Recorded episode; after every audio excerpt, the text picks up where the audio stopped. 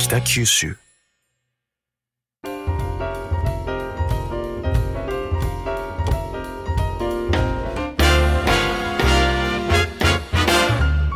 おはようございます。西日本新聞社が素敵なゲストと一緒に北九州の歩き方をお話しする番組ファンファン北九州ナビゲーターの勝木雅子です、同じく西日本新聞社の井上啓二です。えー先週の松本清張のお話面白かったですね。はい、あの本当に盛りだくさんであの楽しめました。はい、はい。ね人生の半分しか北九州いなかったんだなっていうのはちょっとなんかそうですね。はいはい。ええ。でもすごくねこっちのことが出てくる作品が多いので、はい。はい。で、えー本日は先週に引き続き北九州市立松本清張記念館館長の古賀敦さんをお招きしています。えー古賀さん今日もよろしくお願いいたします。はい、よろしくお願いします。よろしくお願いします。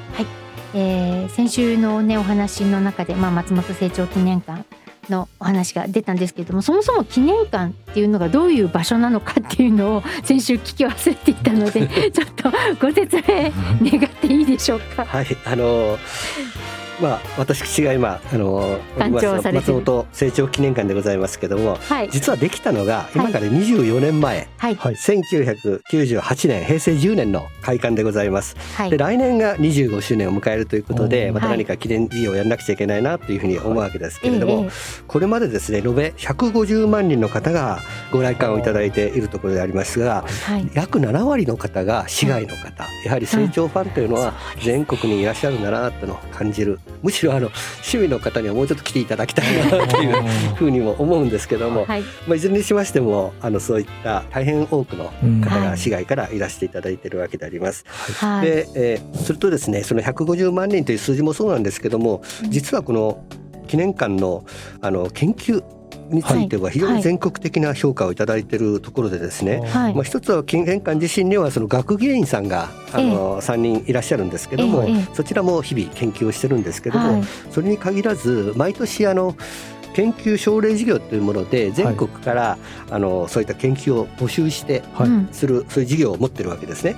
それで結構いろんな研究者とか、はい。あのいろんな方々があの応募してくださるんですけども、はい。で論文書くんですか？そうですね。その記念事業で我々が募集しますので、はい。でそれに手を挙げてくださって、うんまあそういった熱心なその研究活動っていうのがやはりあ裾野にありましてですね、はい。こういったこともあってこの記念館自体に蓄積されております研究まあ研究レベルとき展示内容といいますか、はいはい、これが非常にあの優れてるということで、あ。これまでずっと全国から素晴らしいということでお褒めの言葉をいただいたりも研究の中心になってるわけですね。そうですね。ですからあのーこれはもともとですね作った時のあの皆さんの議論の中でこれは結構皆さんが言われたことみたいですけども、うん。やはり何かを展示するだけだったらいつかだんだん人が来なくなっていくと、うん。むしろやはりどんどん新しいことを発信していくためにははい研究を続けていくっていうことが大事だっていうことにどうもなったみたいですね。まあ今振り返ってみますと、まあまさにそうだなっていうふうに感じるわけです。そうまあ、ある意味。成長さんらしいなっていうかですね、挑戦意欲とかですね、はい、そうです前をね向いてっていう感じで。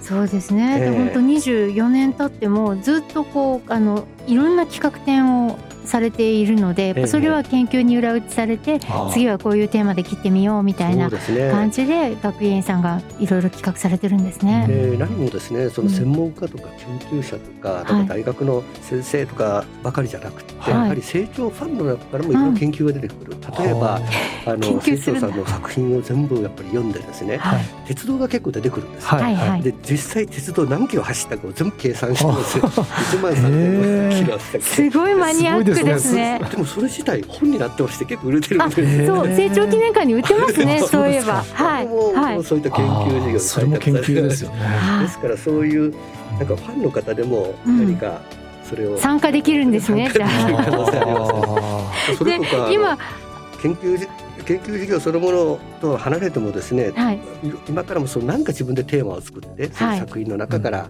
やっていくとかですね、はいい、うのももしかしたらいいかもしれませんね。ーうんなるほいずれにしてもそういった研究が蓄積されていくきっかけ。になってます。うんそして今は没後30そうですね年ということで特別展が開かれてますよね。はい。はい。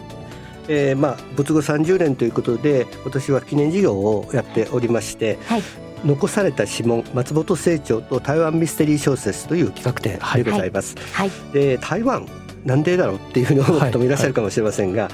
実はあの近年ですけども中国語で書かれた「カブミスミステリー」っていうのが話題になってて、はい。中でもあの新しい台湾作家の活躍がもう日本だけじゃなくて海外から注目をされているところだそうであります。はい。でそれがきっかけだったのは1980年代の成長ブーム、はい。その時には砂の器も上映されたみたいですけども、い、ずれにしてもそういった1980年代の成長ブームがそのきっかけの一つということではい。これまで台湾で翻訳出版された成長作品は成長作品自体が全部で1000ぐらいあると言われてますので、はい。そのうちのになりますが130作品に及ぶということで、はい。ものすごい数の成長作品が翻訳されて呼ばれているということであります。これ台湾の作家にも影響を与えてるってことですよねそうですね成長さんが。で今回は企画展、まあ、そういった展示もやっておりますけども新たな試みといたしまして実際に企画展に来れない方はいにはいいことかもしれませんがインターネット上にこの記念館の展示内容を、えー再現するいわゆる VR 展示というものをこれは12月の下旬までやっております、企画展自体は10月の23日までなんですけどもこちらの VR 展示は12月下旬までやっておりまして、はい。記念館のホームページの中で、えーはい。うん探すことができます。はい。はい。ですね。はい。はい。であのお城の近くにありますしあの素敵なカフェもあってなんか台湾スイーツもいただけるそうなので あのぜひ皆様足をお運びください。特にあの成長カフェは女性のファンが結構多いんですけども、今回はさらに女性が大好きであると思われます台湾カステラ。それから台湾茶ですね、はい。まあ、特に東方美人茶とか、えー、東京ウーロン茶ですかね、はい。私はあまり詳しくないんですが、まあ、そういったセットメニューをうん企画展の開催期間中に提供しておりますので、はいぜひお越しいただきたいと思います。はい。であの私はですね実は古賀館長とはずいぶん昔から 知り合いでございまあして。ねまあ高校の先輩部活の先輩でもいらっしゃいますし、はいあのですから先輩は大学生の時から私知ってますよ。あはい りがとうございます。ずーっとあの先輩を見てきてですねどちらかっていうと音楽とか美術絵を描くのがとてもお上手でななんかそういうイメージの先輩だったんですよね。であの最近はオカリナも吹いてらっしゃるし。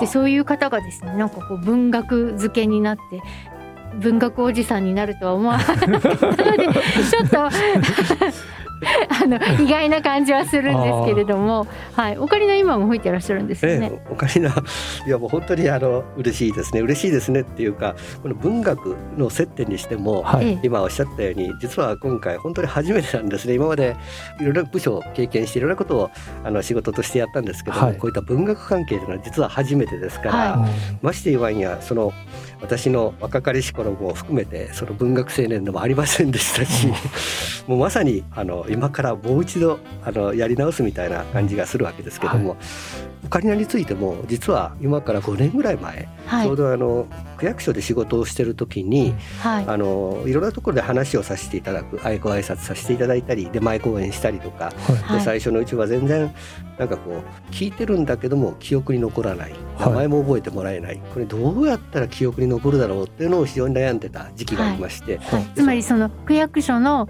区長をされてた時ですすよね。ね。で若松区長でありながらみんなに覚えてもらえないっていう。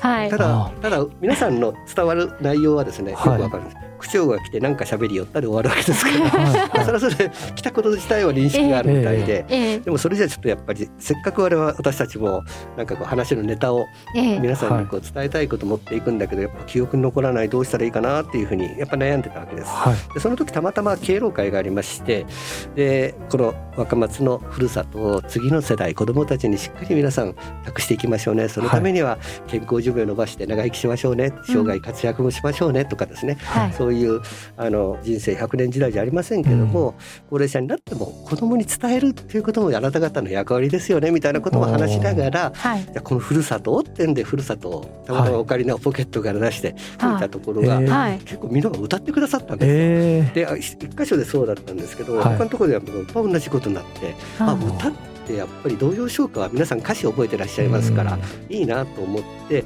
はい。だんだんこう自分で ハマっていって。でオカリナ区長になったんそうですね。なんですよ。いやお金持ちは仕事はするんですけども、あの でそのうちですね、今度はあのふれあい昼食交流会といって、はい。毎月1回それぞれの市民センターで一人暮らしのお年寄りが集まってですね、みんなで昼食をする、はいでそれへーで話したりとかですね、なんはい。かアトラクション見たりとかそういうのがどこの市民センターでもあってるんですけども、うん。そこに呼ばれるようになりましてはい。すべての市民センターに呼ばれるんですけどもでそこでやはり今度30分ぐらいのプログラムでやってくれって言われてはい。56曲、はい。でしかもその歌詞はですねあの著作権をほとんど切れてますから、はい。歌詞も書いてでしかもその地域の昔の写真も載せてでそれに自分が伝えたい健康寿命とか SDGs とか生涯立つ役にはい立つとか。はい。そういったものを資料の中に入れて配るわけですね。そうすると結構皆さんやっぱり昔の写真とか、はい。あるいは歌詞とかですね、うんここは大事にしてくださいますから、あー。結果としてその他の今まで記憶に残らなかったものを残してもらえるという一石何鳥にもなってですね。で みんな持ち帰るわけですね大事に。でそれが1年間に100回ぐらいいろんなあのその敬老会も含めて呼ばれてですええね、もちろん遊んでるわけじゃないから、はい。他の服だけだとそうなっちゃいますから、はい。やはりきっちり伝えること伝えるとそういうことでだんだんだんだん気がついたら私も少しは上手くなっていったと。いうあことでやったわけですよね。えーじゃあオカリナをされて何年ぐらいで？だから結局5年ぐらいになりますかね。あまあコロナの時は1、2年何もできなかったーあー。そうですね。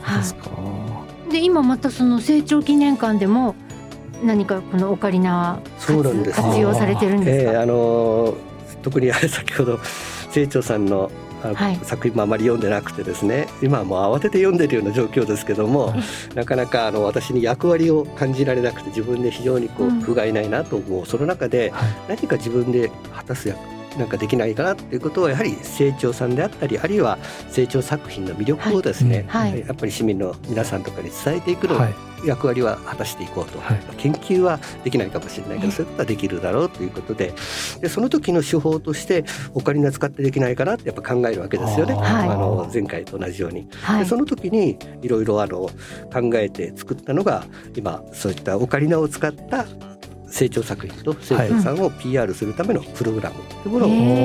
おー実はこれ、えっと12ヶ月前若松区のある市民センターで男女共同参画フォーラムとありまして、はい。はい。そこで話をしてって言われたんで、はい。まあ、清張さんから「人生100年時代松本清張から学ぶ」というタイトルでうん講演をさせていただいたんですね、はいその中にこの成長プログラムを中に入れさせてもらって、はい。はい。あえて PR させてもらいましたけど、ね、だからそういうふうに今私オカリナを使ってやってるとこですね。あー。それってこうどういうふうに結びつくんですか？え成長作あ品と。の少し分かりやすく言うとですね、ええ。あの作品先ほどの線もあってしかもはい。ものすごいジャンルが広いんですけども、はいはい。もういろんなその要素がふんだんに入ってますよね。はい。はい。でそれと、まあ、当面は童謡唱歌、はい。特にあの市内の誰もが知ってるような歌で、はい。しかも著作権が切れてる方がやりやすいんでですね、うん。童謡唱歌でとりあえず作ってみたんですけども、ええ。童謡唱歌の歌詞と、はいはい。それから清張さんの作品とが結びつくものをですね、はい。あの学院さんの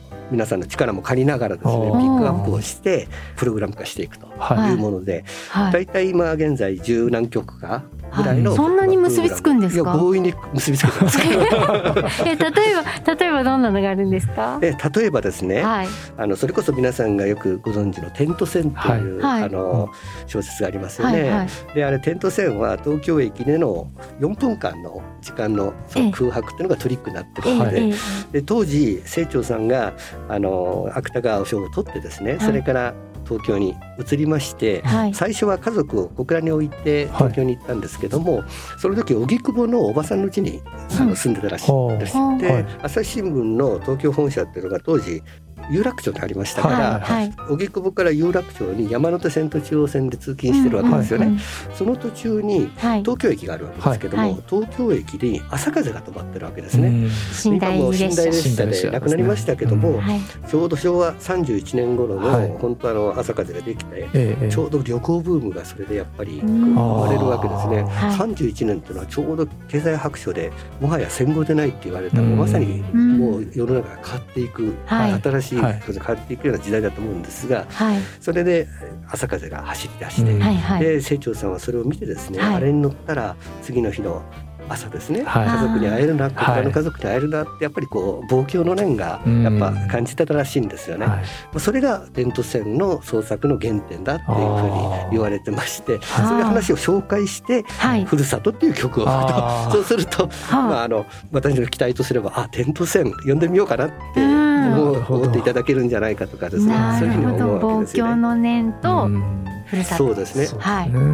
一曲いきます えっとですねあの本当ははい。あの伴奏を流して、はい。あのするんですけども、はい。今日はそういうのできませんからもう触りだけですね。はい。ちょっとありがとうございあます。りがとうございます。今日ははいあのオカリナをお持ちいただいているのでどうぞ。はい。はい。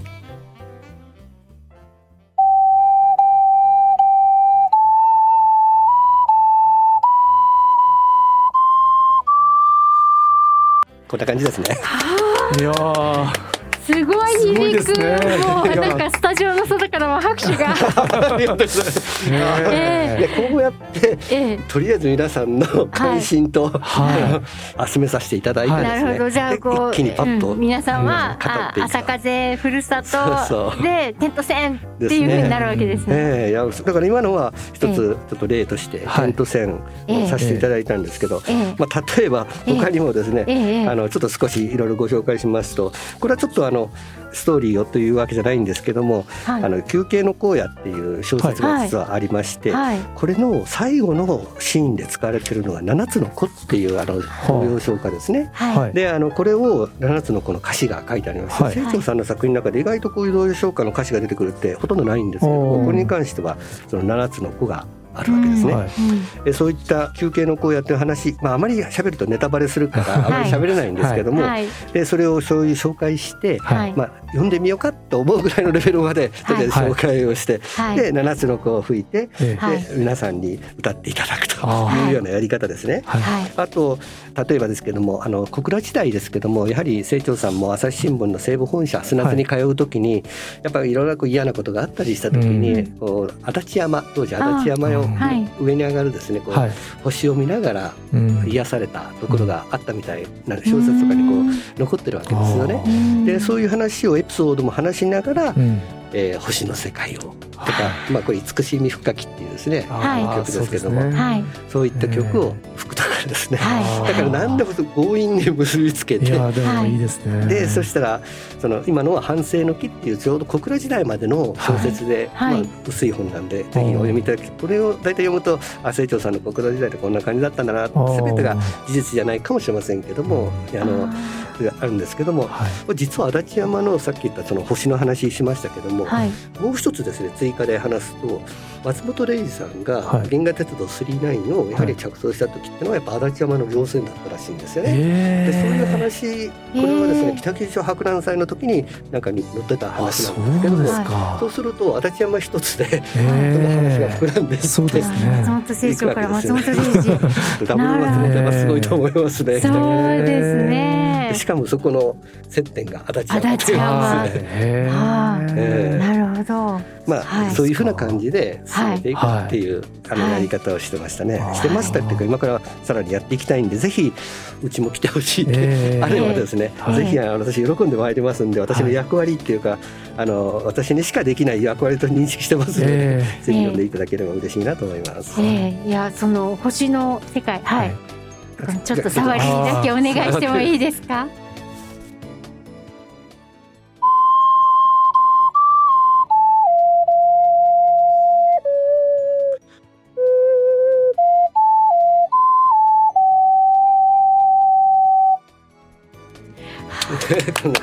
ありがとうございます。いやありがとうございます。いや嬉しいです。やここまで来て他にね皆さんこう聴覚からもうん。そしてねなんか成長世界のこう情景を思い浮かべるじゃないですけど、はい。なんかすごくいいその講演の手法ですねこれは。えーいや私も本当あの当時の若松区役所で仕事をしたのがたまたまそういうふうなあやり方が有効だって気づいて、ええおそらくこれはどこ行っても同じことやるんだろうって自分で思うんですが、うん今回のその成長記念館の成長作品、あるいは成長さんの人柄とかですね、はい。ええ。をあの皆さんにご紹介するには本当にうまく使える手法だな、うん。例えばですね今童謡唱歌って言いましたけど、はいはい。童謡唱歌編っていう形で今作ってるんですけど、はい。今実は別のものも作り始めてて、はあの海外はい。洋楽編っていうのがありまして。えはいえで例えば清張さんって元々アイルランドに行きたかったんですね。で最後はい80歳の時に初めて行けたわけですけどもアイルランドって言えば例えば「アメイジング・グレース」であったりとかはい「庭のちぐさ」であったりとはい。かはい。そういうのもできるわけですよね。だからいずれにしてもなるほど皆さんが知ってるような曲をとにかはい。くなんか結びつけていく、はい。はいそして成長作品を読んでいただく。読んでいただく。あーなんかあの文学の分野その、ええ。職員時代は文学の分野全然携わったことなかったっておっしゃいましたけど、はい。こうやって見るといい人事でしたね。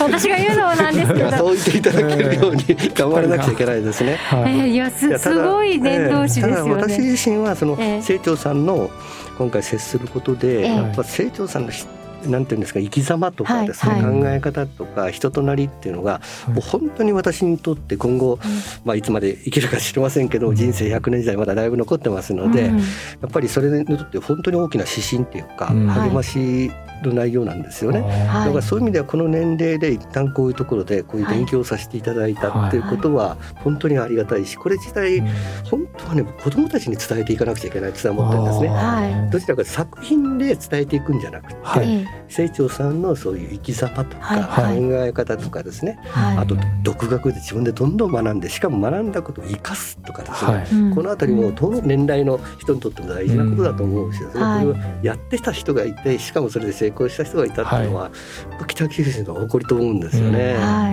い、そうですね。先週のねお話でもありましたよね、本当にあの独学でリベラルアーツをね。学ばれたっていうのは確かに今の総合的な学習とかいろいろありますけど、やっぱり子どもたちの生きる力とかにつながりそうですね。そうですね。はい。だからそういったものをあの子どもたちはい。もちろんですけども、うん。もちろんお年寄りも含めてですね、はい。やはり清張さんの生き様とかそうはいいったもの、まさに生涯現役ですから、ははい。あはい。の晩年になってもまだあの時間がないまだ書きたいことがあってい。やられてたわけですからね。はい。じゃあ先輩もこれからもずっとそういう成長さんのように生涯現役で そうですね。もともと生涯現役でやっぱりあのもともと福祉の仕事を高齢者とかですね、はい障害者の仕事をしたりもしてって、はい。人生100年時代と言われてる中で、ええ。やはりあのまあ年齢が100歳になったとしても、はい。やはり自分らしく生き生きとですねうん。社会に貢献しながらはい。やっぱり生きていくっていうことはやっぱり今後大事だと思うんですね。うん。でそれがどうやったらうまくできるかなっていうのは前からのあの関心ですし、はい。またそれのそういった街づくりっていうか仕組みづくりには今後も関わっていきたいなっていうふうに思いますので、はい。そういう意味では私自身もそうなりたいし、はい。また今回を通じてはい。どうやったらいいかっていう少しヒントをまたあの得られればいいなと思ってます。はいなるほどですね。いやありがとうございます。井上さんいかがでしたか？え先週今週の、ね、そうですねもうあの本当にあの古賀館長のおかげでこう松本清張の世界に入りやすくなっているありがとうございますオカリナもそうですしうんあとそのラジオではあるんですが大変こうにこやかな方でいらっしゃるので、そういったところもすごくあのいいと思いました。えーありがとうございます。そうですね。はいいや本当にあの本日もあっという間にお時間来てしまいましたけれども、えー先週今週と2回にわたり北九州市立松本清張記念館館長の古賀敦さんにお話を伺いました古賀さんどうもありがとうございましたどうもありがとうございましたありが。とうございました。ファンファン北九州では皆様からの感想を募集しています。ハッシュタグファンファン北九州でご意見ご感想をお寄せください。スマホアプリのポッドキャストや Spotify、OICY では今日のお話のディレクターズカット版として放送できなかったお話が聞けるほか過去の放送のアーカイブも聞けます。それでは次回のファンファン北九州もお楽しみに。